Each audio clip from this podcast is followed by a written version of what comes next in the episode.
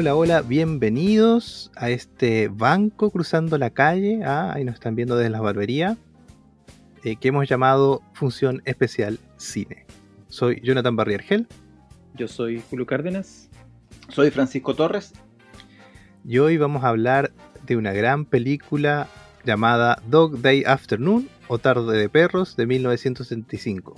Esto es Función Especial. ¡Eh! ¿Vieron que cambié la introducción? Ah. Bueno, estamos grabando esto cuando son las seis y media de la mañana en el territorio chileno. Así que muchas gracias, don Francisco, muchas gracias, don Julio, por haber adelantado la grabación del episodio de hoy, solo porque yo tengo una clase. ¿ah? Em, así que eso, vamos a empezar por don Julio, que no estuvo en el episodio pasado. ¿Cómo ha andado don Julio? ¿Qué- ¿Has visto algo? Cuéntenos de su vida, por favor. Yo estoy bastante bien. La verdad es que mm, creo que vi una sola serie en- lo que va de dos semanas. Una serie muy familiar. em, que está en Netflix. Es eh, Sweet, Sweet Talk, creo que se llama. Ajá, sí. Em, esta serie que habla un poco sobre, no sé, un- una especie de apocalipsis, donde ocurren cosas, no voy a spoilear mucho, vayan a verla en familia, es muy entretenida. Em, bueno, ahí van a ver varias cositas que suceden. Y en líneas generales he estado ocupando mi tiempo libre en, en- varias cosas como al aire libre, aprovechando también que, em, que estamos como subiendo de pasos y que ya la cuarentena, al menos en Punta Arenas, o las restricciones fuertes se, se fueron.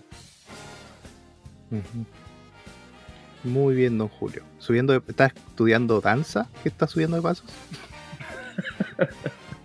Con, don- con el tío París. Ah, muy bien. Don Francisco, cuéntenos. Em, ya se me confundió porque nos hicimos un vivo donde contamos lo que vimos, Jonathan. Me hiciste estar a las 12 de la noche un viernes, creo, ¿no? Sí. Bueno, aquí en, Función Especial contamos las ganadas y contamos las perdidas también. Ah, el otro día hicimos un vivo ahí con Don Francisco. Qué buena idea ir a Twitch a hacerlo. Total, queda grabado, dije yo. Pero hay que apretar el botón para Hay que, que grabe. apretar un botón para que quede grabado. Así que estuvimos en vivo, nos vieron tres personas y ese video se perdió para siempre. ¿En Mm. serio? Sí. Oye, este. Julio, una pregunta, la, la que dices tú es la del niñito como que tiene unas astas, una cosa así, Eh, ¿o no? Exacto. Ah, ok, ok, ok. Sí. Ya. Pero es familiar, sí, porque usaste la palabra apocalipsis, entonces se me cruzó un poco el... Es que por eso era eh, un, un enfoque distinto a lo que uno está acostumbrado a ver como apocalipsis, que uno piensa que es como sangre, sudor y la ira de Dios. Entonces, no, esto es completamente distinto. Tiene un Ah, enfoque, un enfoque distinto. Ya. Sí, porque está basa- está- yo sé que está basado en un cómic que está terminado, pero no, leí, no he leído el cómic tampoco en todo. caso. Yo ya ni me acuerdo qué vi ya. Había algo muy malo que es eh, The Misfit, que es de Pierce Brosnan. No sé si lo ubican. Es como la típica película de robo de banco, pero es, es malísima. Eh, y básicamente es un, un comercial para Abu Dhabi. Ya, Porque la, la película sucede en Abu Dhabi, entonces ya. En el fondo es como para convencerte de que, de que Abu Dhabi son buena onda y, y que tienes que visitarlo, etcétera, etcétera. No Y tiene que hay robos, pe- pero son de Hollywood. Es que roban, de Claro. hecho, roban, el- roban un país imaginario que está al lado de Abu Dhabi. Ah, ya. Una isla Para con no- forma de para- porque en. Abu Dhabi no hay crimen. Entonces tienen que ir a robar al, al lugar de al lado. Eh, no, un- tenía un buen elenco, pero no, lo desperdiciaron. La que sí me puse al día, que me gustó mucho, es una que se llama eh, Bad Times at the Royale. At the Royale Ya. eh, donde está Chris Hem- Hemsworth. Thor, no sé si lo ubican, es como hace dos años. Me gustó mucho, es bien, es como un thriller medio tarantinesco, así que esa, esa recomendada. Y eh, una que se llama La pastelería en Tokio, o una pequeña pastelería en Tokio, que es, esa hay que verla de con luz del sol, sí, porque es súper triste, así que tienes que tienes que estar con un ánimo particular para, para verlo, porque si no terminas como botado en el piso, porque es, es- es hermosa la película, pero es extremadamente eh, triste, melancólica, como solamente lo- los japoneses pueden contar esa historia a veces. Coreano. Así que esas tres, Royal recomendada, la pastelería recomendada, eh, Misfit, nada, así como para nada. Así. Eh, eso, eso por mi lado. ¿Tú, Jonathan? Yo vi, anoche vimos en familia una película que se llama Luca, que es de Disney. ¿Qué Acaba tal? de salir. Bien, la verdad que, o sea, es una película para la- toda la familia, no tiene segundas lecturas, nada. Pero muy entretenida, tiene muchos chistes, es muy bonita la película. Eh, es entretenida para ver en familia.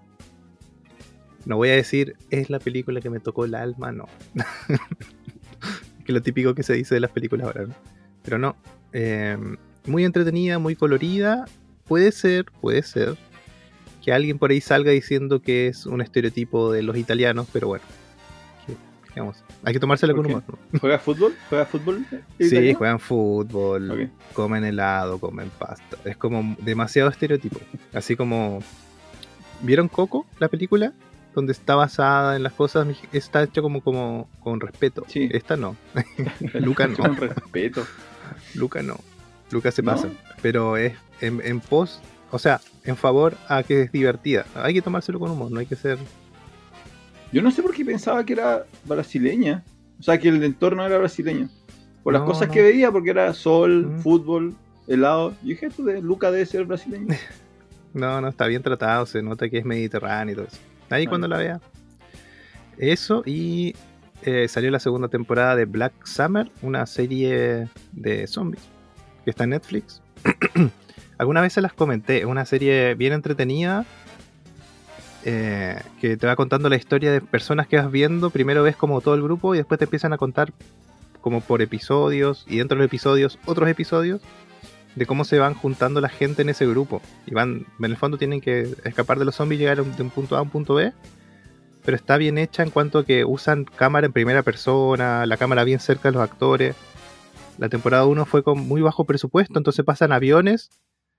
Y no pasan aviones, sino que pasan como unas sombras y tú tienes que creer que son aviones. Ahora me acuerdo, porque hiciste el mismo comentario cuando hiciste el, el capítulo. Pero esta no es estadounidense, po. Creo que sí, ¿o no? ¿Y sí? No, no, pero no es. Algo tenía especial, como que era. No era la producción normal de, de zombies. Ah, no recuerdo qué dije esa vez. Sí. Pero tiene eso, tiene que es mucha acción, te meten los personajes, te van mostrando cosas. Bueno, y ahora ya vi la primera, el primer episodio de la segunda temporada que salió ahora esta semana. Y está bien, está buena. Se nota que hay más plata. Eh, la calidad de imagen en general subió un montón. Se nota que tienen plata para lentes y cosas así ahora. Eso estuve viendo estos últimos dos días. Del resto ni me acuerdo.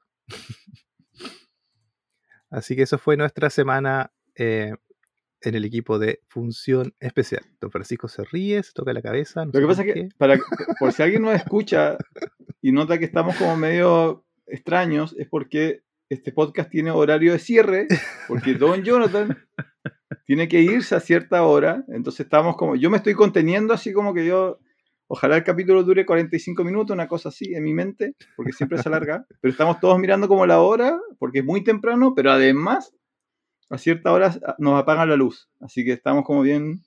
Se corta el cable. Ah, Sí, yo la verdad estaba en la misma, como que constantemente estoy viendo la hora para ver, ya, ok, Jonathan tiene que salir en una hora y 15 minutos más, ok, también conteniendo un poco la información.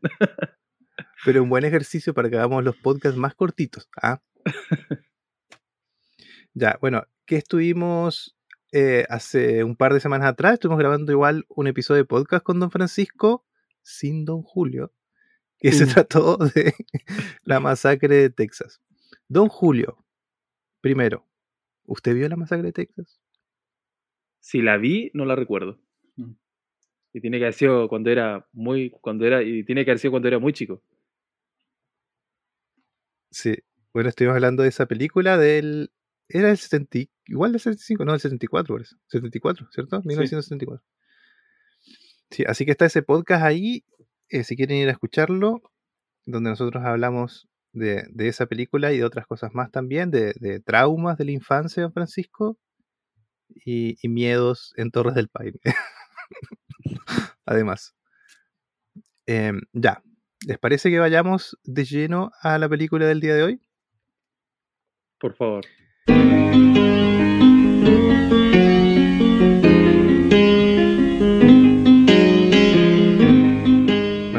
Comentaba, la película del día de hoy es Dog Day Afternoon de 1965 o Tarde de Perros. Eh, por ahí parece que eh, la frase Dog Day Afternoon significa otra cosa en realidad para Estados Unidos, ¿no?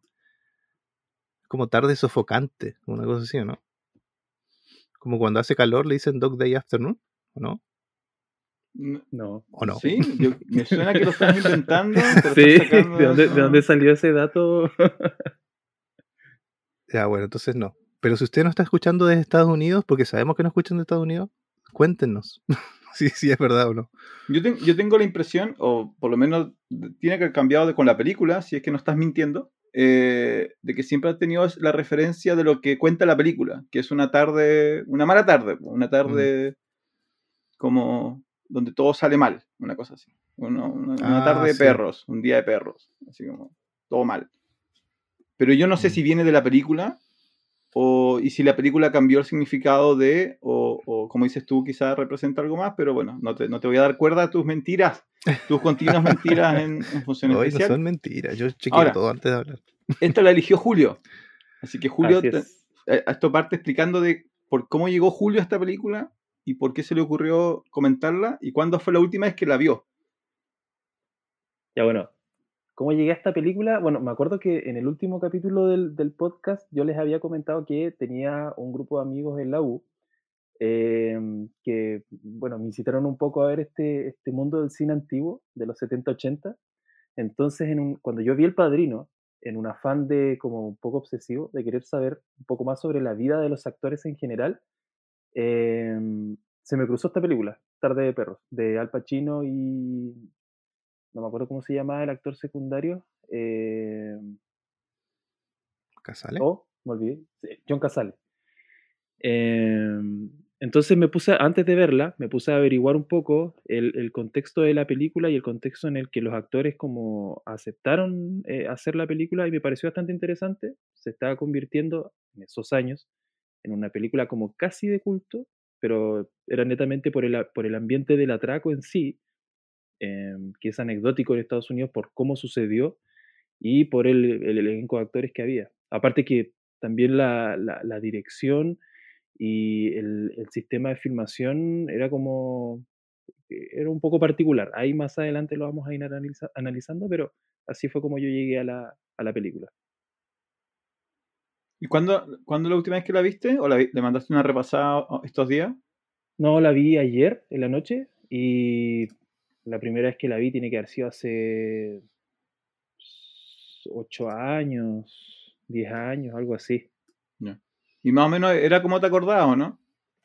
No, no, era distinta, era distinta. Igual el, ¿Cambió la película? eh, cam- ¿La película eh, no, igual la forma de verla cambia un montón. pues aparte que habían cosas que yo no recordaba. eh, bueno, igual uno a, a la edad que tengo hoy, uno ve las cosas de distinta manera. Quizás en ese momento habían detalles que yo no percibía y ahora igual con, uno igual ve muchas muchas películas, eh, ves eh, muchos avances tecnológicos y claro, para los recursos que habían en ese momento, empiezas a hacer contrastes de, de cosas nuevas.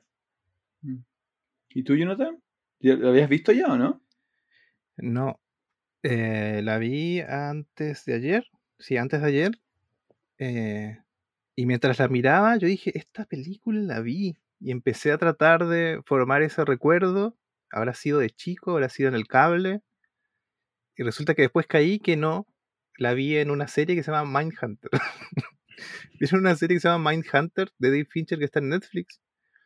En el primer episodio, él está viendo la película en el cine, po. Y de ahí me quedó, me quedó. los, personajes son muy reconocibles. Justo salió, eh, salió la escena de donde él sale a la puerta. Después lo usan de referencia en la serie para decir que los asesinos en serie buscan reconocimiento. eh, buscan ser estrellas de rock. y usan la película de, de como de palanca para eso. Eh, no, la verdad que hace, como les decía, hace dos días la vi. eh, me sorprendió. La verdad, es muy buena película. Eh, me gustó mucho, salvo los primeros cinco minutos que ahí vamos a conversar. Pero mm, buena película, buena película. Desconocía también la historia detrás, no, no tenía idea. Pero buena, buena recomendación, don Julio.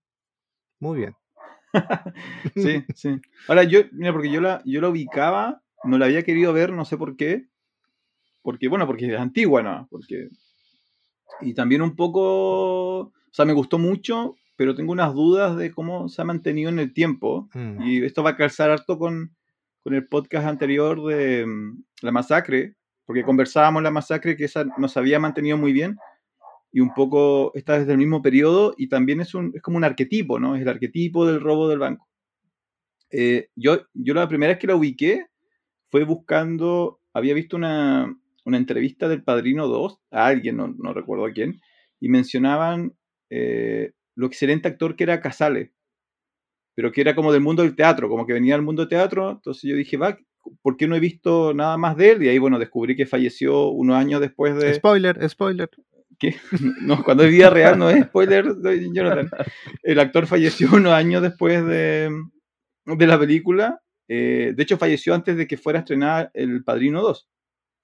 Entonces, dentro de su muy corta lista de películas, que, pero además son todas casi grandes películas y él siempre está haciendo como un muy buen papel, aparecía esta, por eso la ubicaba, y la ubicaba por la famosa escena de Pacino diciendo Atica, Atica. Es igual es como súper referenciada en, en, en, otras, en otras películas y series, pero no la había querido ver, la verdad no, no, no sé por qué.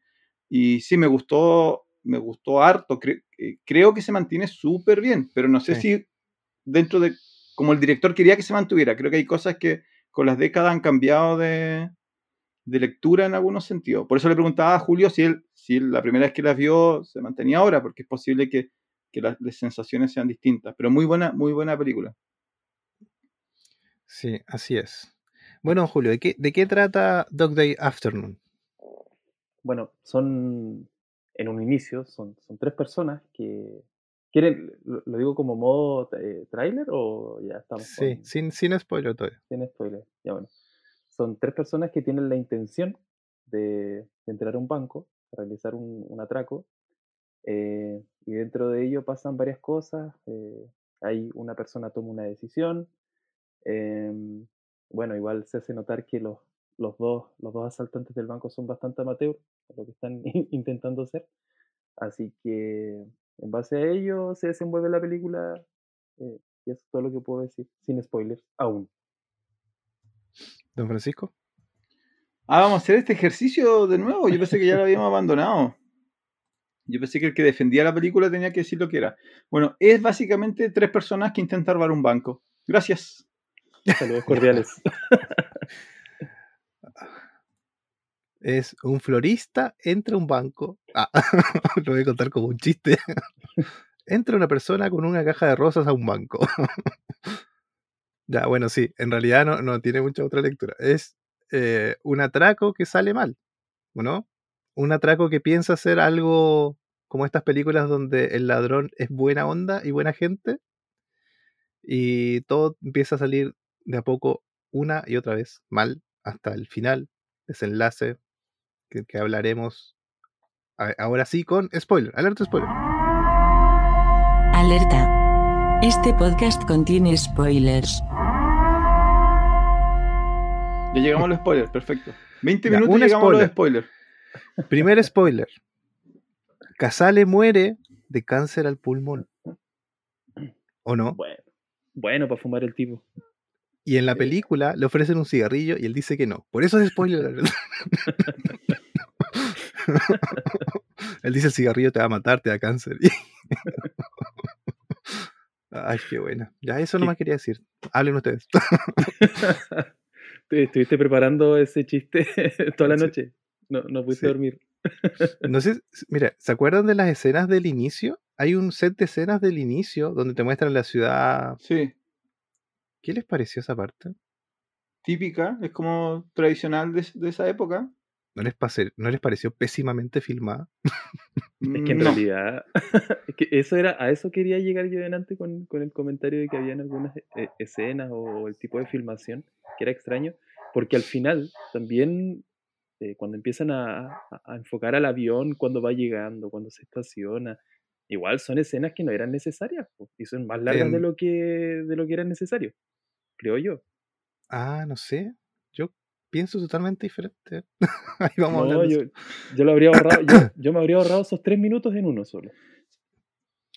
Sí, hay, hay un tema de, de- de ritmo que sí, la película se, se- se me hizo un poquito larga y claro, uno podía pensar que podías cortar tres minutos acá, tres minutos allá y, y me- mejoraba harto. Eh, y lo del avión particularmente como que no...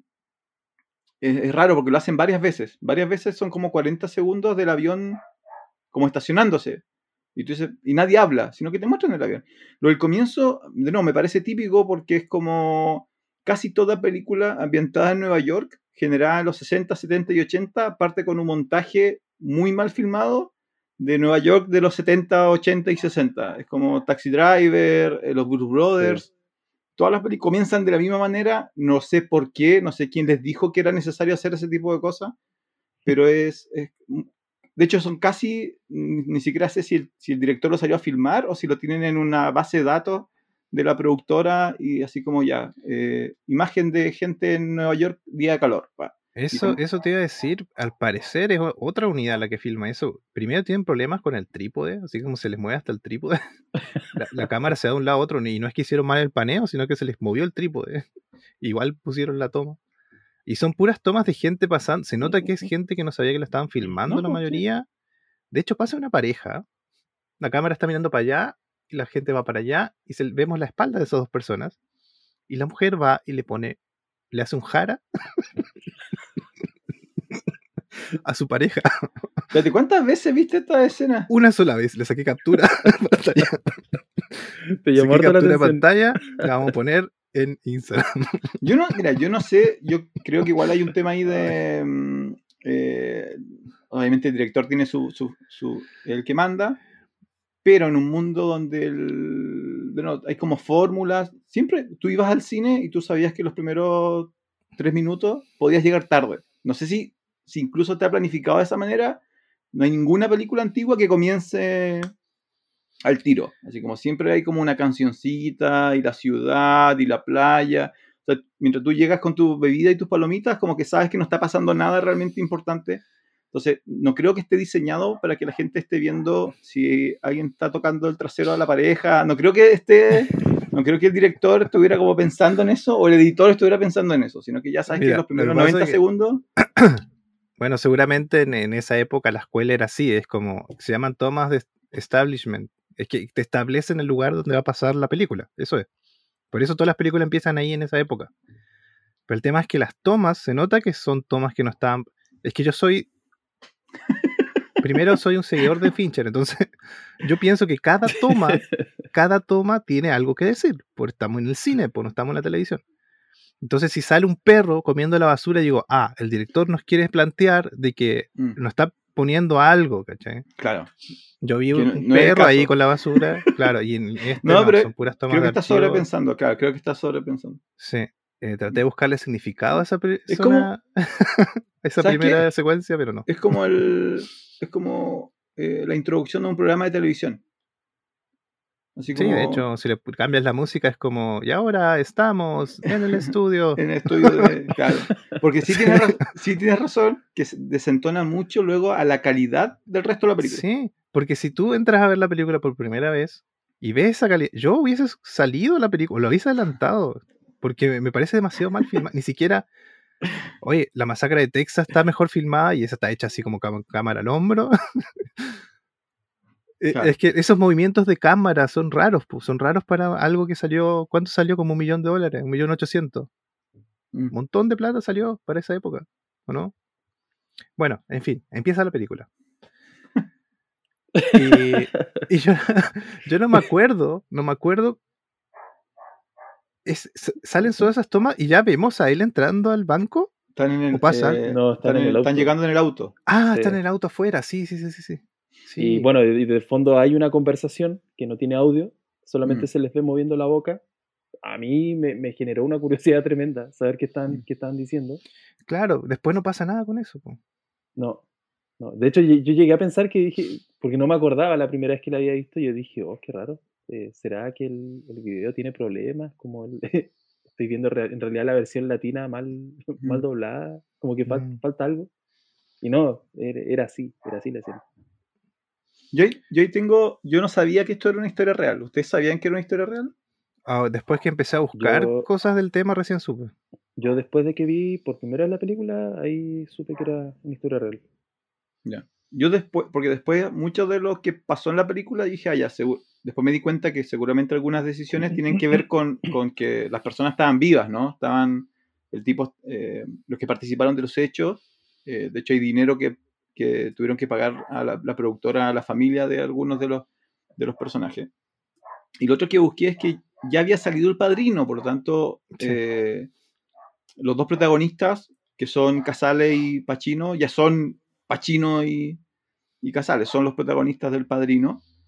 Entonces, igual a mí yo me ponía en la mente de eh, cómo tiene que haber sido en la época eh, sentarse a ver algo, porque es como algo que pasó recién, porque los hechos reales pasaron el 71, creo, ¿no? 71, Sí, 72, sí. sí. 70 O sea, ellos, ellos todavía, la gente que fue al cine vio la, los hechos reales en la televisión.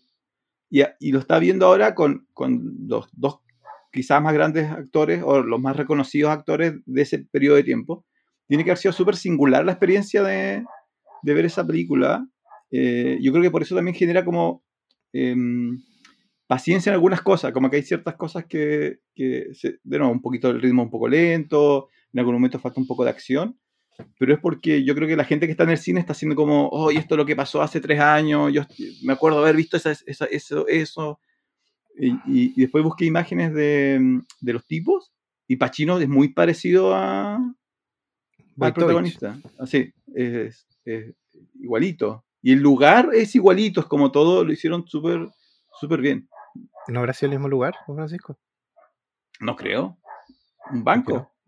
Sí. El mismo banco que robaron, capaz que grabaron ahí. No, capaz. habría, que, habría que buscar. Eh, ¿qué te iba a decir de. Oye, sí, en estos tiempos de hoy, Nica te graban un atraco, no te lo pueden grabar, no pueden grabar al, al loco que está ahí con los rehenes, porque imagínate si le dispara a alguien. Y eso me quedé pensando, ellos grababan mientras él contestaba el teléfono, como que la televisión lo grababa él en el atraco, en vivo. Ah, sí, había una escena donde est- estaba la cámara apuntando como justo hacia adentro del banco. Y él, es, claro, estaba viendo su propia imagen transmitida en, la- en el televisor chiquitito. Y yo decía, ¿qué alcance tiene esa cámara, por Dios?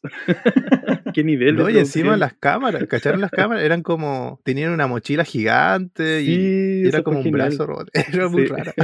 Yo sabía que ustedes iban a prestar atención a eso, porque es como su mundo. Pero claro, eso es porque tienen, están, están grabando directamente, eso es. Ese es como el. el- Yo no sé si se el podía grabar VHS. así en esa época. Yo tendría que revisar. eh, pero mira, hoy, el día de hoy, un equipo en, por ejemplo, acá, acá en- regionalmente, el diario El Pingüino tiene, tiene sistemas para grabar en vivo que son una mochila gigante. Igual a esa, más casi. Donde tienen que tener el la antena para transmitir, qué sé yo, y van con su cámara y la cámara se conecta. Es igual, es casi el mismo sistema, pero es hoy, hoy 2021. No, pero debe ser la diferencia de calidad. en el ¿no? 70 era el mismo equipo. Por eso, pero la calidad debe ser, debe ser horrible, debe ser VHS. eh, Y en esa época no había internet, no había wifi. No, ¿Cómo po. transmitía? No había 3G ni 4G, tenían que transmitir al satélite. Qué muy raro. ¿Será Ahora- verdad? Voy a tener que re- revisar eso. Eh, una de las cosas que me, que me llamó la atención era que em, la película dura bastante y el 95% de la película sucede en el banco. Eh, como que mi mente me... Y ahí lo voy a comentar varias veces. Como que mi mente me traicionaba para pensar que aquí se viene el giro y aquí pasa esto y acá hacen el túnel y salen por el... Como que... em, como, como lo mencionaba, como este es el arquetipo de la película de robo de banco, más serio, eh, a diferencia, no sé si han visto una que se llama El trabajo italiano, The Italian Job, No. Mm, tal vez no por el nombre. A ver, ¿de qué se Eh, trata? que es como un, es como un robo, eh, ta- también es un robo, pero, pero es como más parecido a, a Ocean Eleven. Tiene como Ya. esos elementos fantásticos donde hay como un truco y los tipos los, los- son héroes, los ladrones. Está la original y el- la original está actuada por el mayordomo de Batman, en la de Nolan. ¿Cómo se llama ese actor? No me acuerdo. Pero sé un, es. es un podcast de cine, po. No me acuerdo los nombres. Yo no, no me acuerdo los nombres de la gente en la vida real, me acuerdo del nombre. Eso se llama Función Especial Cine. bueno, eh, y después tiene un remake con Mark Wahlberg. Eh, entonces, esta- en esta película no pasa nada espectacular. Es como, literalmente, sobre las personas. Michael Caine se llama el, persona- el actor. El, el- todo sucede dentro del banco. El banco es súper chiquitito, entonces tampoco es nuestra imagen de banco, porque incluso bancos de ciudades eh, pequeñas como Punta Arenas son mucho más grandes de lo que muestra. Eso es como una oficina, básicamente. Mm. Eh, y también juega mucho con, con lo, pero esto es muy gringo, con el rol que cumplen los medios de comunicación en cubrir eh, estas cosas. Y como dice, claro, en ese momento al parecer las reglas no estaban tan claras. Y antes que la policía, incluso los que llegan son los, los tipos a grabar y casi llegan a la puerta y todo un juego ahí de, de cómo cubren esto. Pero eso tiene que haber significado que en el 71, cuando esto sucedió, la gente lo estaba viendo. Y, y que de nuevo, cuando la promocionaron, la gente fue a verla porque, porque era un caso real. noticias. Sí. Claro. Yo no sé si, hay- si hoy día hay algo que, que haya sucedido que, que sea cubierto de la misma manera, básicamente. Estaba pensando así como, Mm, igual se nota la diferencia de época. Sí, sí, es verdad. Eh, que estaba pensando en, Ar- en Argentina hubo un robo que fue una película en Hollywood, ¿no? ¿Cuál? Sí, el robo, sí, po, el... Hay una película de un robo donde entran a robar y a, y a los que están adentro se ponen unos mamelucos, así como unos mamelucos, ¿cómo se llama? Sí, Eh, sí, sí. Hacen el, el, el trueque y al final abren- como hacen ese truco que después uno piensa que viene de las películas. Que se mezclan con los, con los rehenes. Claro, en Argentina hubo un robo, que de hecho hay una película que se llama El robo del siglo, parece que esa es El robo del siglo. Que en, el- en el fondo, spoiler, so- sorry, pero es el truco, que en el fondo hace- hacen todo el tema y están como la- los medios afuera y, y los rehenes y qué sé yo, y al final entran, cuando termina todo, se liberan los rehenes, entran y no, no están, no saben por dónde se salieron. Y ahí después descubren que había una tubería que pasaba por debajo de lo- del banco, desembocaba en el río. Di- no los- supuestamente no los agarraron más. Magia. Magia. La magia del cine. Sí. Eh, pero Eh, claro, lo que pasa es que ahora cuando vemos esta película hoy, nosotros ya vimos muchas otras películas de robos, entonces es como rara, porque esto ya lo vi, pero en el fondo no, porque en esa época nadie lo había visto, ¿o no? Yo creo que en esa época, ¿qué tantas películas de robos de banco hay con personajes buenos? Con ese tono estuve buscando, creo que ninguno. Mm. Ninguno que no sea una caricatura, que no sea Claro. como el héroe intentando robar algo. Y ninguno donde los villanos sean como villanos, pues, como villanos de película con la máscara y, y la Gomit Gun, o sea, Tommy Gun, ¿cierto? Así como Al Capón. Esta es la Mm. primera que tiene como, como centro personajes reales y personajes bien desarrollados, que son. el de Pacino se llama Sony, sí, pues, Sony, Sony, es Pacino Sony. y el otro es Sal. Sí. Salvatore. Ahora, igual, yo por ejemplo, ayer cuando la estaba viendo, iba como a la mitad de la película y yo decía, a ver, ¿cómo, cómo decirlo sin sonar tan arrogante? Eh, uno igual, hoy, en pleno 2021, esa película tienes que verla con cierta madurez audiovisual, porque si no la encuentras un poco absurda. Por ejemplo, ¿En qué si, sentido? si- si- por, por el tipo de filmación que tiene Ah, que tiene tomas como bastante amateur, bueno, de hecho la- las tomas que están dentro de, lugares específicos como lo es el, banco o la peluquería, están, son, tomas súper bien hechas, son tomas maquetadas, estructuradas bien, pero tú sales al exterior y es como un caos. Las tomas son un desorden. Las tomas en helicóptero, las tomas en tierra, cuando mm, eh, Sony empieza a lanzar dinero, que se nota que las escenas están preparadas porque el viento va en contra y había gente recibiendo dinero Mm. con el viento en contra, que eso no tenía ningún sentido, pero eran los recursos de la época. Entonces, si tú comparas, como decían ustedes, esa película con, con una de hoy, de atracos, esa es un chiste. Como Army of the Dead, dices tú. Como Army of the Dead. Qué bueno que tocaste ese tema, la vi el otro día. Dios mío. Eh, Yo- yo es eso. Yo te iba a preguntar, o sea, les iba a preguntar eso porque yo al principio pensé que estaba viendo una comedia. No una comedia jaja, sino una comedia Negra. por, por lo- una comedia negra por lo absurdo de muchos Sí. de, los, de los aspectos de la película. Eh, y si, si el final no hubiera sido el- ese final, si no pasa lo que pasa al final, eh, para mí es una comedia 100%. Porque eh, las, reac- las reacciones de los personajes son, son de comedia, pues son, son absurdas dentro del... Pero al mismo tiempo son buenas representaciones de... Y ahí donde yo no sé si el director lo tenía pensado, ¿no?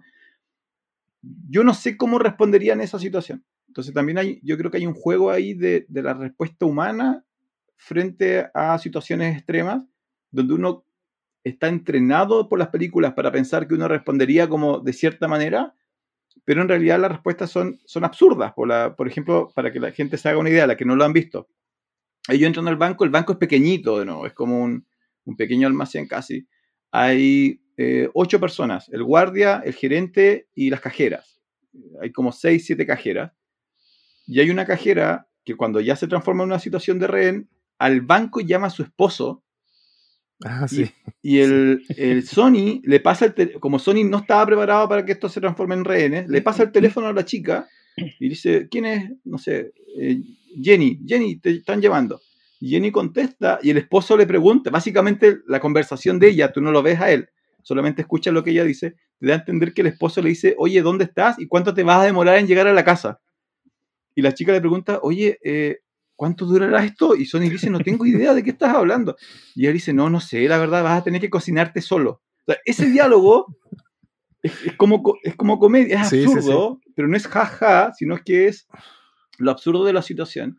Y yo no sé si, si en esa época fue tomado como serio o si realmente eh, lo, lo pensó como eh, algo para reírse, o sea, como para, para exponer eh, ese, ese tipo de temas. Y, y- y hay un montón de esos detalles, hay un montón de esas conversaciones que tú dices, ¿esto mm, está hablando en serio o no? Yo, por ejemplo, No, y- y- lo- Dale. No, yo Dale. por ejemplo lo que no, lo que no sé es si el tono de la película y la ambientación de la película realmente corresponden a la realidad, realmente diálogos como ese sucedieron en el momento del atraco, en la vida real. Eso es lo que yo no, no- no- nunca supe. Y si fue así, pucha que fue pésimo, un pésimo robo. No, pero la, la película empieza con, con lo que decían ustedes, no, ellos están conversando en un, au- en un auto afuera, están los tres juntos, ¿cierto? Dos de traje y uno vestido normal, así como con polera, que es el desertor. Entonces él va y mira por la ventana y después como que, como que va caminando, después, uh, y se gira y vuelve al auto. Eso ya es chistoso, es muy chistoso. Después ellos entran, a este chico le da miedo, se va, eh, y está este Sony con, con una caja de rosas, que yo lo supe que era una caja de rosas porque vi Terminator. Sí, Sí, igual. Porque si no, no sabes lo que es. sí, la misma referencia. Y entonces él trata de abrir la caja. Por eso, cuando ves la caja de rosas, di- ah, acá trae una escopeta, pues obvio, trae una escopeta.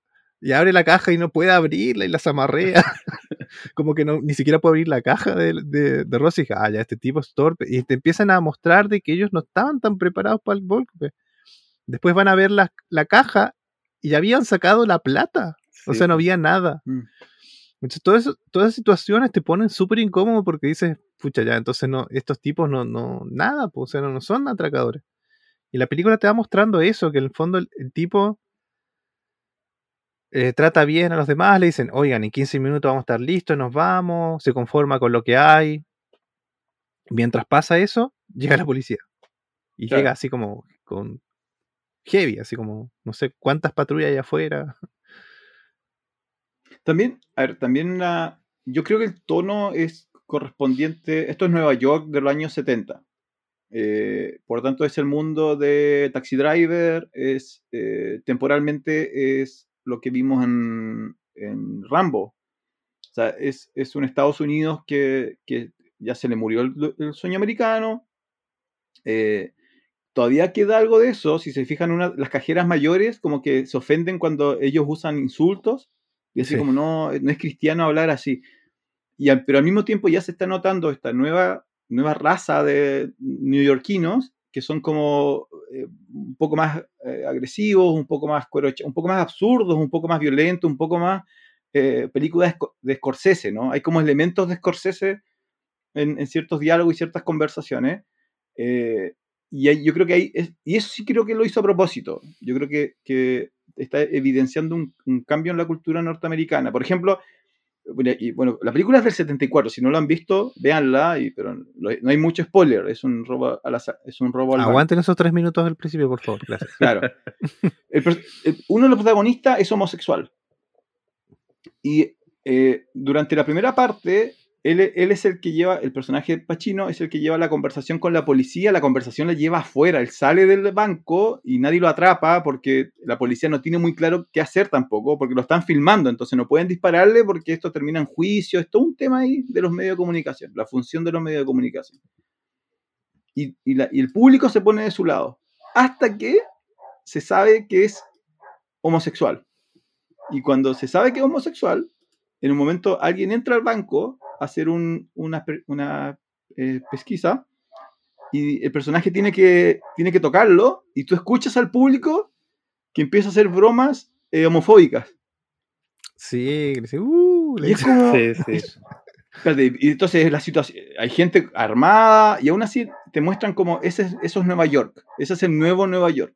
Un- un- un- una ciudad que al principio te apoya, pero después, si no eres como ellos creen que tú crees que debes ser, te, te rechaza. Y, y de nuevo, yo creo que eso sí es, es consciente, pero es mostrado de una manera casi como de comedia, porque lo hacen dos, tres veces.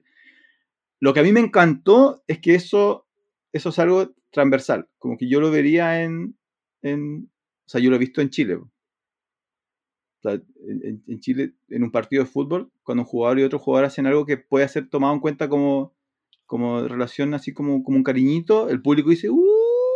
Ya, y eso salía en la película eh, Tarde de Perros de 1974. Sí. Dices, ah, Chile, es- un país retrasado en estos aspectos. Claro, llevamos como 30 años atrasados. Pero es como esa la cultura que te están, que te están En mostrando. Argentina te saludas de beso. En argentino te, te, te saluda. Ah, sí, no vamos a hablar de lo que los argentinos cantan en la cancha, Jonathan. Claro. Em, la película sí es recordada como eh, una de las primeras películas que muestran personajes homosexuales no em, estereotipados. Sí, sin embargo, al día de hoy, el personaje, ¿cómo que se llama el actor? Chris. Ah, Saran, Sarandon. Sí, ¿Cómo el apellido del actriz era pareja de. Ah, sí. Eh, si ves el personaje de él, primero él estuvo nominado a mejor ac- actor de Sí. reparto, Sí. pero si ves el personaje, la actuación al día de hoy, se puede tomar como que está eh, burlándose, porque es como que hace así, como que siempre habla y con la mano acá. Yo, Para Yo los lo- días de hoy, eso es un estereotipo. yo no lo vi de esa manera Yo necesaria. tampoco. Yo sí. Yo tampoco. uno. ¿Sabes por qué no lo vi así? El uh, le salió el, el Pancho. ¿Sabes, sabes por qué no lo vi así? Porque él, dentro del diálogo que tiene con el con este tipo de la policía, eh, que no me acuerdo cómo se llamaba el personaje, eh, él le dice ¿no? que estu- estuvo con la psiquiatra o con el psiquiatra y él le, le expresaba que él sentía que era eh, una mujer dentro del cuerpo de un hombre. Sí. Entonces, naturalmente va a tener conductas que son, que son de mujer, porque es mujer. Sí. ¿Y sabes qué me acordé cuando estaba mirando la película? Primero me acordé de la caja esa de rosa, dije, ah, ya, Terminator. Después llegan todos los autos de policía, dije, oh, estos autos igual se parecen un poco a los de Mad Max. Y de repente llega un auto negro y dije, oh, el auto de Mad Max. Mad Max la antigua, ¿no? Sí, pues estaba Bueno. en esa época, pues. Sí, bueno, no era el auto, lo chequeé, no es. y después sale el policía, el jefe de policía, y dije, oh, es el de Rambo. Tampoco era el de Rambo. No, se parece. Cosa- No, no, era no, muy no- parecido. Sí, sí, sí, sí. O sea, la actitud se parece, pero no. Char- Eh, Charles, Charles eh, Durning es el actor de esta película y, y el de Rambo es Brian eh, Donaghy. yo, a ver, eh, lo que pasa es que no, no, no creo que Sarandon, o sea, lo que está hablando él, eh, equilibra lo que tú mencionas, a mi gusto. Yo creo que lo, lo humaniza. Como que no es una caricatura, no es, bueno, para los que son chilenos, no es Tony Svelte. No, es una, no, no- está sobreactuando, sino que está siendo él en una situación muy emocional, pero cuando tú escuchas lo que él dice, cómo lo dice, y la conversación con Al Pacino, eh, yo creo que lo, lo, lo encuadra súper bien. Así como alguien que simplemente tiene tendencias un poco femeninas, pero no es una caricatura, tiene una opinión, De hecho, al principio no quiere llamarlo, hay todo un, un tema ahí. Eh, ese giro me gustó mucho porque es del 74, entonces como bien eh, se nota que hay una intención ahí, ¿no? De, de dejar de mostrar a, personajes homosexuales como, como asesinos en serie, que era lo que se venía pasando en las décadas eh, anteriores. El personaje que a mí me quedó como misterio es el que es Sal. Yo todavía no entiendo, no, no entendí por qué acompaña a, a, De Niro, cuál era su objetivo. Ahí yo quedé como medio en el aire, no sé si les pasó. No, no lo pensé en realidad, pero ¿sabes qué? Antes de pasar eso quiero volver a que la película lo hace muy bien, que, que en el fondo te muestran este, a, estos atracadores que son torpes, que no lo tenían eh, pensado muy bien lo que iban a hacer. Después te muestran que la, las personas que están siendo rehenes entienden lo que pasa sin saber por qué lo hace, pero ven que él es amable y se, se quedan de, como lo apoyan, sobre todo que es la jefa de cajeras, parece, no sé qué. Eh, después él sale, ¿cierto?, a conversar con, con el policía y se gana la gente que está afuera. Y empieza con esto de Ática, Ática, Ática, que no tenía idea lo que era, pero ahora, ahora sé lo que es. y se recuerden lo que pasó en Ática y todos, ¡Eh, Ática, Ática, y se gana la gente. Te va construyendo todo eso, qué sé yo, hasta que dice, voy a llamen a mi esposa. Eso es lo que dice él. Quiero que llamen a mi esposa para que venga acá a hacer sus exigencias. Y te muestran a una mujer con un hijo, que es su mujer, con hijos, y la mujer no para de hablar. Se la pasa hablando. A mí me desespera eso. habla, habla. Y yo le dije, qué sé yo, y se puso enojado. Y tú piensas hasta ese momento que su esposa es ella, tiene su hijo. Y después le dicen, trajimos a tu esposa. Y era un hombre. Claro. y era león. Y entonces ahí, todo ese giro que cuentas tú de que la gente se le pone, en, gran parte de la gente se le pone en contra, los policías se ríen, ¿cachai? Después cuando están hablando hay un policía que se, ella no sé qué dice y atrás se ve un policía que se ríe y el jefe policía ándate. Sí. Pero te lo construyen súper bien. A mí, yo, a mí me sorprendió esa parte de la película, no tenía idea la primera vez que la veo y me gustó ese giro, ese te sorprende. Sobre todo porque primero te muestran a la mujer. y, y de Sal, de... En el fondo, cuando hablan, ¿cuándo es? La mujer le dice, cuando habla directo con él, o es su mamá, le dice, oye, ¿estás con Sal? Sí. Así como, ¿con ese te juntaste para hacer esto? Como que todos saben que el tipo tiene algo malo en la cabeza, está loco, algo, algo le pasa. Porque de hecho él tiene igual miedo de dejar solo a la gente con él. Y después te, te, dicen que, al parecer ellos, los dos fueron veteranos de Vietnam. Eh, son veteranos de Vietnam o salieron de Vietnam.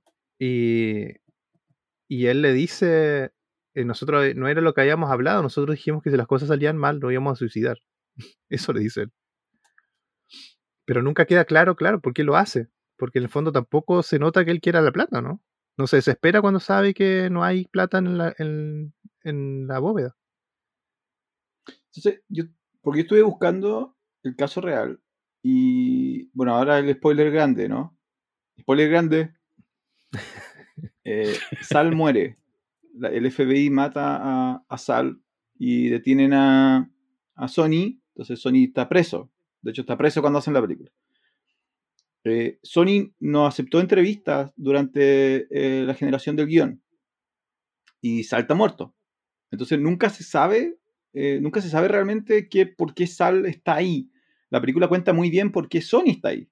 Y, es parte fundamental de la trama. Él quiere el dinero para pagar la operación de cambio de sexo de su esposa.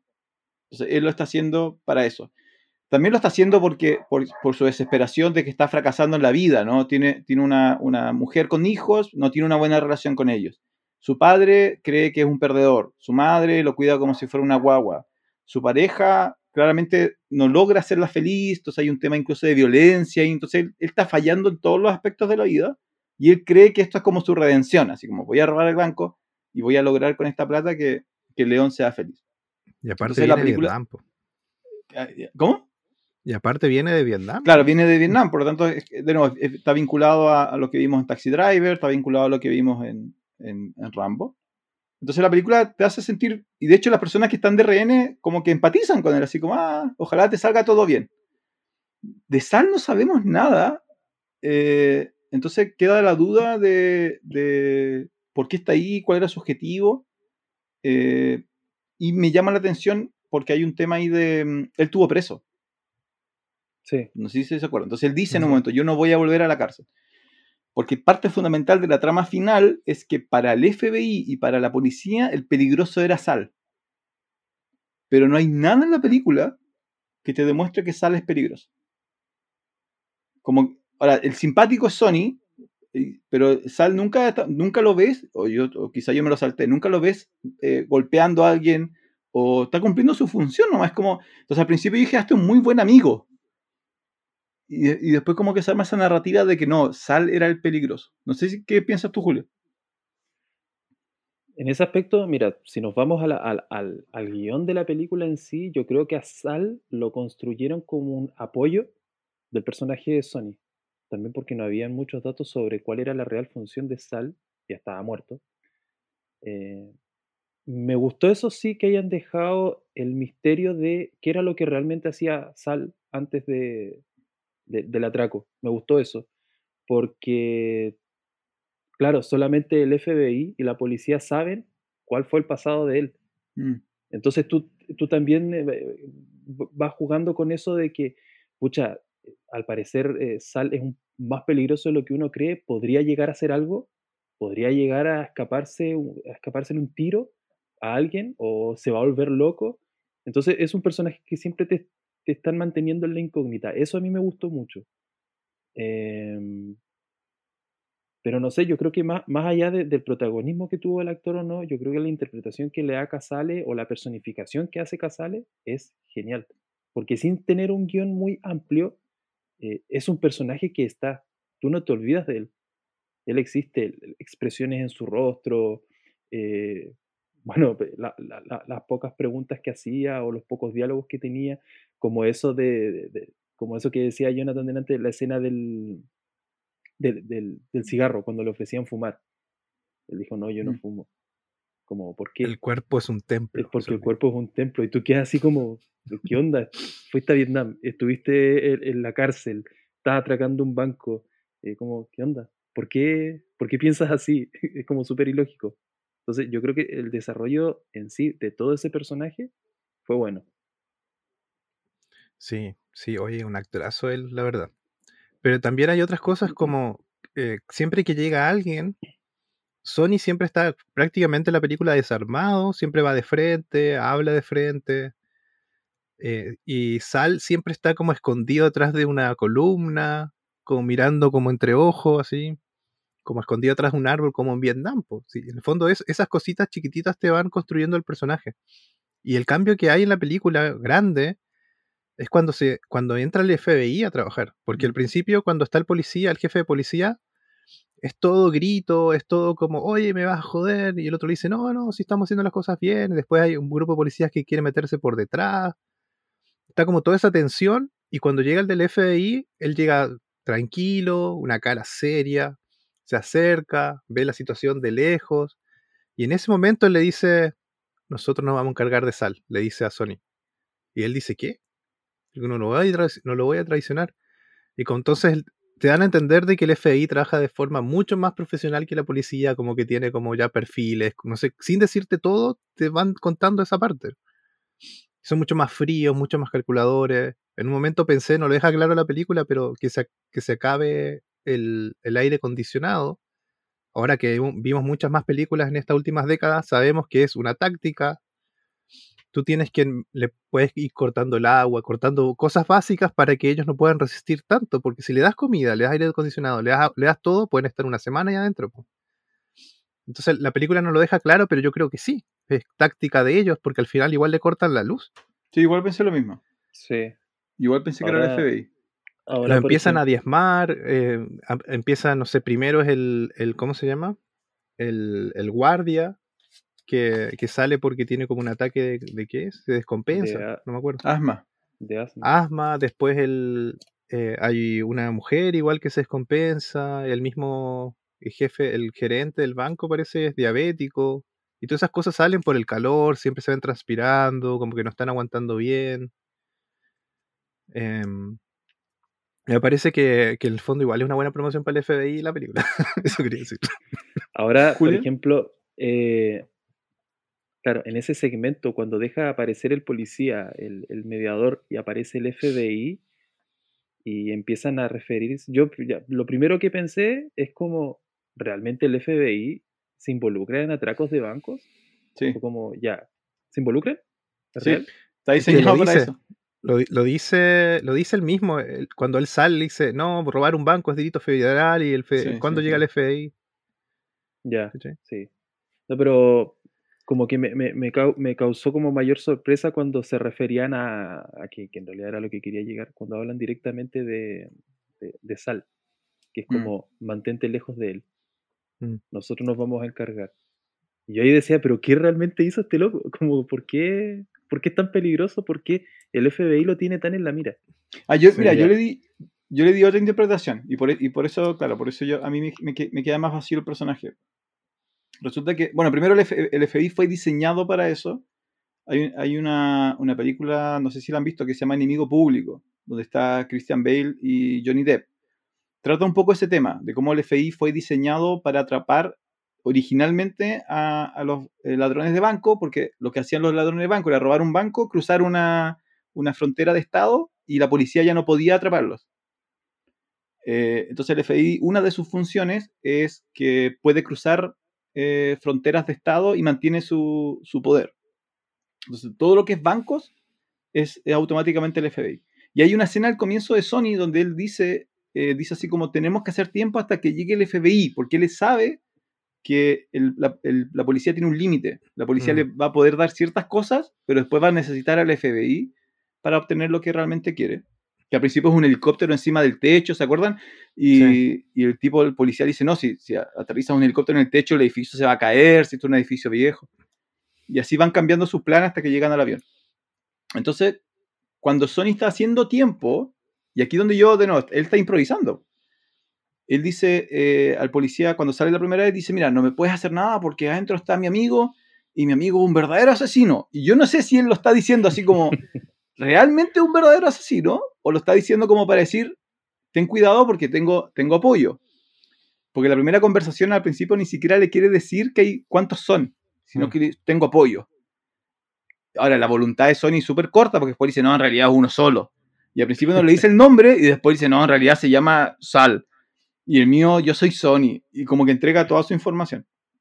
Eh, entonces yo, yo no sé si él, él termina accidentalmente creando esta narrativa donde él se transforma como en el antihéroe, ¿no? El público ama a Sony, nadie conoce a Sal. Cada vez que alguien entra al edificio, ven a Sal con el arma y Sony es como todo simpático. Y cada vez que llaman a familias, la familia de Sony está ahí y le dicen, no, Sony es una buena persona, et- etcétera, etcétera, etcétera. Nunca haría algo así. Debe ser el otro. Entonces yo creo que eh, generan como esa idea donde cuando al final dicen, ya, alguien, alguien tiene que caer. O sea, alguien tenemos que, que bajar. Y hay dos opciones. O al tipo simpático que sale en, los medios, o al tipo que nadie conoce que ya estuvo en la cárcel. Y, ahí es donde yo creo que firman la, eh, que el que va a caer es, Sal, porque en la, en la secuencia final podían haber matado a los dos. Y simplemente matan a Sal. Sí, y, y lo otro es que, claro, sin, sin, dejemos de lado los hechos reales, ¿no? Pero a efectos de la película, de lo que- la imagen que quedaría el gobierno si mata al único que salió en televisión, que encima Claro. era de la comunidad gay, los, o sea, se les tira la gente encima. po. Sí.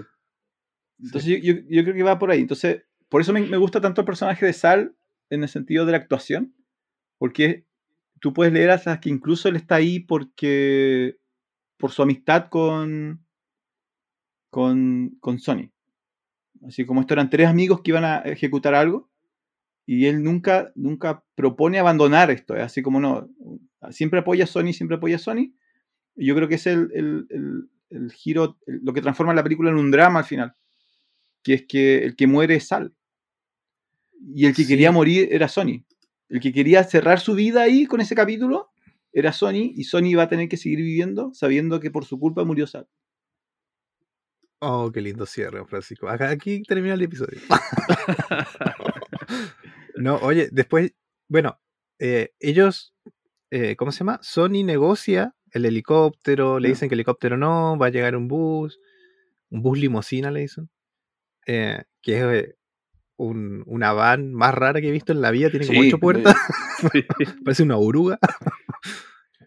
Y hacen todo un tema para que ellos puedan entrar y que no queden, no queden descubiertos por si hay disparos, qué sé yo. Él dice, eh, primero quiero al conductor, se da cuenta que era policía, no, quiero al otro. Revisan la van, que no haya nada. Y aquí empieza lo que, bueno, Julio dice que son tomas desordenadas. Para mí, son tomas que ayudan a la atención. Y es pues, precisamente por esto. Al principio son todas tomas interiores, largas, extensas, hay diálogos.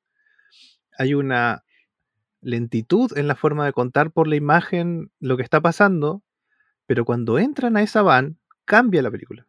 Cambia. Son primeros, primerísimos planos. Ves la tensión en la gente, ves los detalles.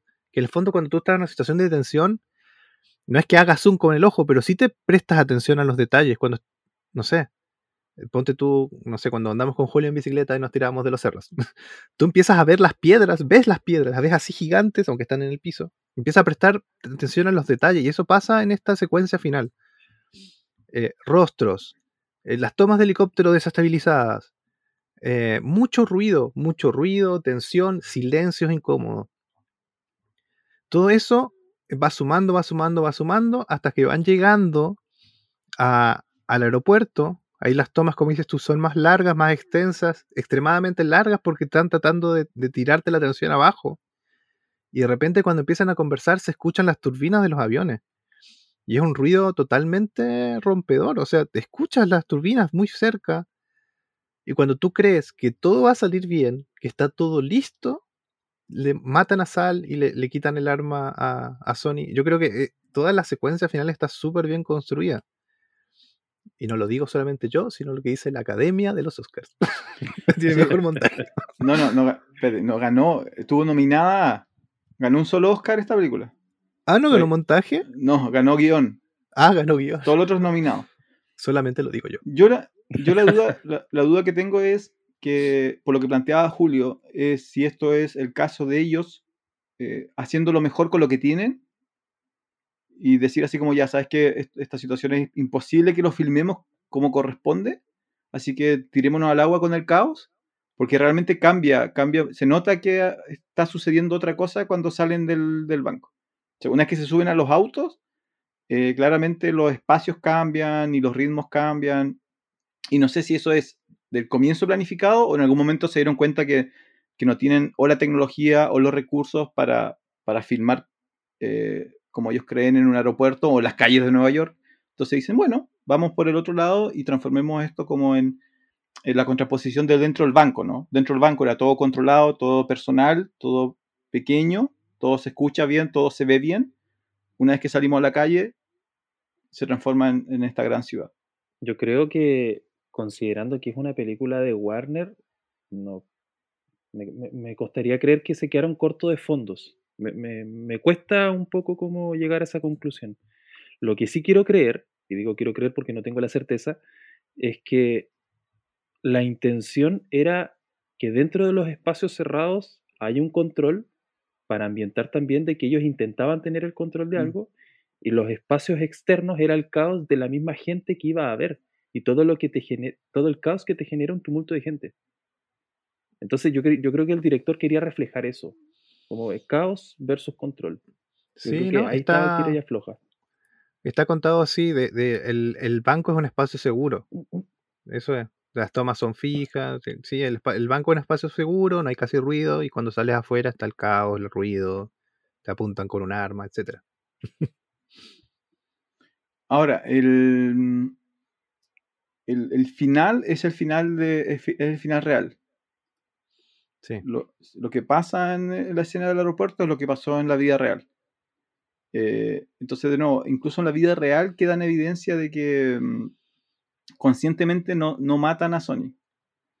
Eh, y ahí pasa algo terrible, que es que después de que salió la película, la gente asume que, que el verdadero Sony vendió al verdadero Sal. Y Mm. a Sony lo intentan eh, acuchillar en la cárcel varias veces. Oh. Porque Mira. ¿Estará, eh, está vivo ah, todavía, no? no, falleció. Falleció hace poco. Llegó al siglo XXI, creo. Mm. Pero murió en, en la total eh, quiebra Murió económica. Murió. No es como el tipo de. Algún día vamos a hablar de Goodfellas. Ese tipo todavía vive de, de la película. La dura. Sí, todavía hace giras por el país eh, y él, eh, como el tipo de Goodfellas.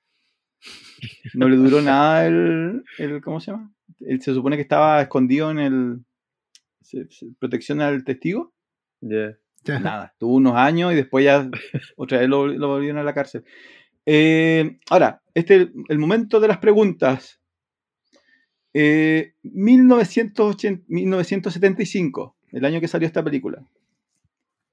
De, ¿Cuál fue la película con mejor box office? No, de nuevo, porque. Esta ya, está- don Julio. para que sepan esta cuarta, para que sepan esta cuarta, le fue súper bien, pero está súper distante a la primera, que es un clásico, clásico, clásico, dirigido por uno de los más famosos directores del siglo XX y XXI. Ya, don Julio, tírese a la piscina. ¿A qué te refieres con box office? Plata, plata en el cine plata en Estados. Unidos. Tírese a la piscina. En Agua. 1975, la película que más recaudó En Piscina gigante. 1975. por un director famoso. Tun, tun, tun, tun, tun, tun, tun, tun. Ah, ya. Ah, Va a soplar. oh Eso no, ¿qué película era esa? Yo estoy acá con las manos libres. Jonathan Ya. haciendo trampa. Tiburón. Tiburón. Tiburón. Tiburón fue la número uno con 260 millones. Eh, lo sigue otro clásico con 100 millones que es One Flew Over the Cuckoo's Nest, la de Jack Nicholson. La tercera es Champú, que no sé qué cosa es. ¿Alguien sabe lo que es champú? No. Bueno, pero champú, sí, como el champú del pelo, hay una película que, re- que le ganó a, a eh, Tarde de Perros. Tarde de Perros terminó cuarta. Terminó cuarta. Ahora, en los Oscars, la que le, le- la que le quitó todos los Oscars es em, One Flew Over the Cuckoo's Nest. Le ganó mejor película, le ganó mejor director, le ganó mejor actor. eh, actriz, no había por dónde gane alguien de, de Tarde de Perros Sí. pero está ahí. O sea, si no hubiera estado Nest, esta película se lleva, se lleva casi todo. Pero le tocó, le tocó mal, o sea, le tocó mucha competencia en realidad. Sí, oye, una cosa que, eh, que me llamó la atención es que la, la, la que dirigió el montaje, que se llama Didi Allen, eh, igual ahora está, eh, ha hecho hartas películas, la verdad. Hizo el montaje de una película que se llama John Q, ¿la vieron? Que es lo mismo. John Q que... Exactamente que- lo mismo. Sí, que en vez de un atraco- es un atraco en un hospital. Sí. Y, y una película que se llama The Final Cut, que no sé si la vieron. Yo la, la he mencionado un par de veces. ¿The Final Cut o The? Final Cut, de cut, de corte. Ah, ya. No el, no el gato final. El gato final. Cut. No. Eh, que se trata de, de que en el futuro tus recuerdos son editados para ponerlos en tu lápida. Y está buena esa película. La que, la que voy a ver de vuelta y se los voy a comentar. Voy a hacer no un es- podcast, un monólogo de esa película. Esa no es la de Williams, sí. ¿O sí? Sí. sí, ah, la de Robin Williams. Ah, ya, perfecto. Es muy buena. Eh, John Q, a John Q, justo lo tenía, le iba a mencionar porque hay, hay, a una de las ideas que ha trascendido de Tarde de Perros es la función de los medios eh, y de la desesperación de las personas que lo llevan a hacer esto. Entonces, Sony es un, un personaje desesperado en un Estados Unidos quebrado económicamente que se transforma en un antihéroe a través de los medios hasta que se sabe todo este trasfondo, eh, ¿cierto? Para ese momento eh, súper delicado.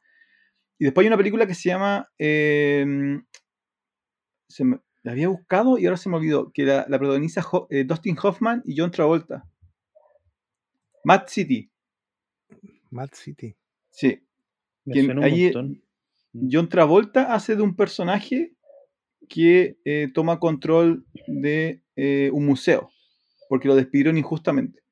Y Dustin Ah. Hoffman hace de un por la periodista. noche cobran vida las cosas. Ah, no, otra. Claro. Y Dustin Hoffman hace de periodista que lo va a entrevistar y se intenta ser amigo de Travolta, pero en realidad es para que él tenga la exclusiva. Entonces también juega con eso de, de cómo los medios utilizan estos casos.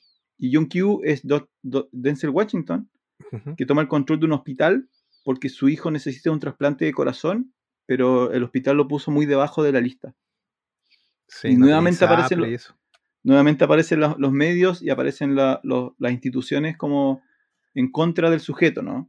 Eh, las tres películas tienen finales totalmente distintos, pero tocan como el mismo tema, así como hasta dónde llegarías eh, y, cómo las instituciones eh, se articulan contigo, ¿no? Así como si, si tuvieras en una emergencia, robarías un banco o qué harías, por ejemplo. Es una muy buena idea y se mantiene súper, por eso yo creo que se mantiene súper bien esta película. Sí, sí, la verdad que sí. Don Julio, sus palabras finales, su cierre. El cierre. Mm. Una conclusión son un cuarto, son un cuarto para las 10. Nos quedan. ¡Oh! No. Eh, a mí me gustaría. Julio. Ah, Ah, me gustaría separar la película en, en dos partes. La primera, comedia negra, full. Y la segunda, drama, drama policial. Y de hecho, quería rescatar de la segunda parte el, el clímax que tiene Sony eh, cuando habla directamente con su esposa, la, la primera, eh, la, la mamá de los hijos, eh, que ahí Sony es donde llega al punto de quiebre y se deja de ver como un personaje que en el principio pudo haber sido como un chiste, un personaje chiste. El, el- el punto de tensión que te marcan ahí es súper fuerte y tú te das cuenta de eso cuando deja de hablar con la mujer y tiene al médico enfrente. Y un silencio absoluto. Y es como el médico que digo. Entonces deja descansar a Sony. Yo creo que ese es el punto de quiebre de Sony. Y está súper bien construido.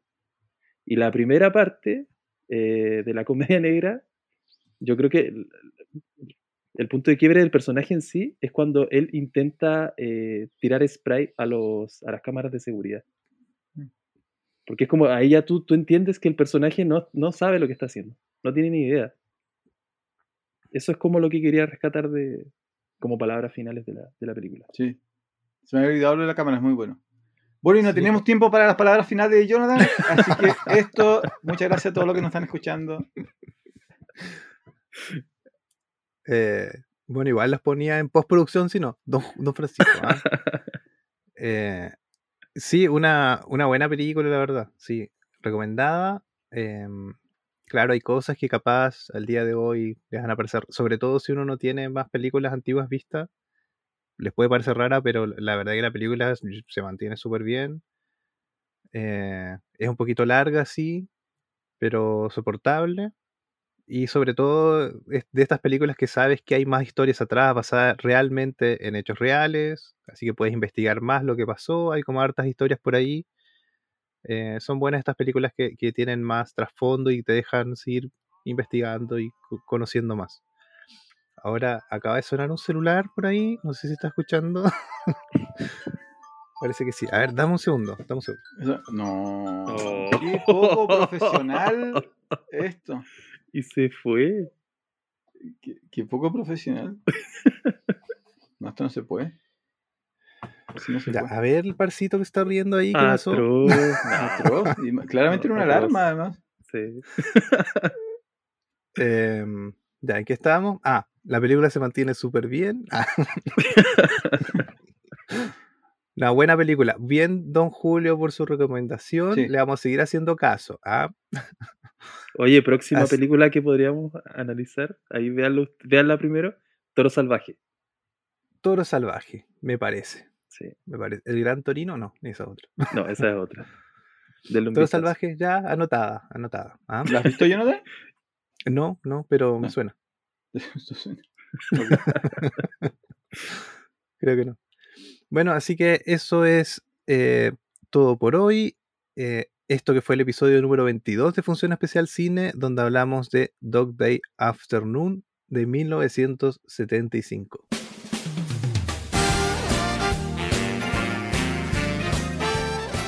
Ya, don Julio, ¿cómo, cómo la pasó hoy? La Esta mañana eh, que lo hice amanecer. ¿ah? Que la verdad estoy viendo ya. estoy viendo afuera, ya salió la luz del sol en este frío invierno. Mentira, los se acá sale como a las pajaritos- 10 de la mañana. Ah, Los no. pajaritos cantan. Ah, sí, salió. salió. No, la pasé súper bien. Obviamente, con ustedes siempre es un agrado conversar sobre cine. Eh, lo bueno es que analizamos una película que a mí en lo personal, sí, si bien la he visto dos veces, pero siempre la tengo en la mente, me gusta mucho. Así que nada, pues chiquillos, muchas gracias como siempre. Muy bien, don Julio. Don Francisco. Sí, todo bien, como siempre. Esperando ahora el envío y todo lo demás que hay en función especial. Muy bien. Don Julio, un día de esto tiene que estar en el envío, por favor. Lo hacemos de noche ahí tranquilos. Y hablamos de cualquier cosa sin guion, sin nada. ¿ah? Dale, ahí en alguna me voy a apuntar.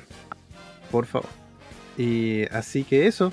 Muchas gracias por, por hacer el esfuerzo de levantarse tan temprano el día de hoy para que don Jonathan pueda ir a su curso que parte en 8 minutos más. Así que muchas gracias. Recuerden que pueden seguirnos en redes sociales como arroba función especial o función especial cine. Estamos en Instagram, Facebook, YouTube. eh, ¿Qué más, don Francisco? Twitter, Twitter y en Twitch hacemos en vivo que no quedan grabados, así que estén atentos. Em, así que eso es todo por hoy. Soy Jonathan Barriargel Yo soy Julio Cárdenas. Francisco Torres. y muchas gracias por escuchar este, el episodio número 22 de Función Especial Cine. Adiós. Pueden saludar porque estamos en video, chicos.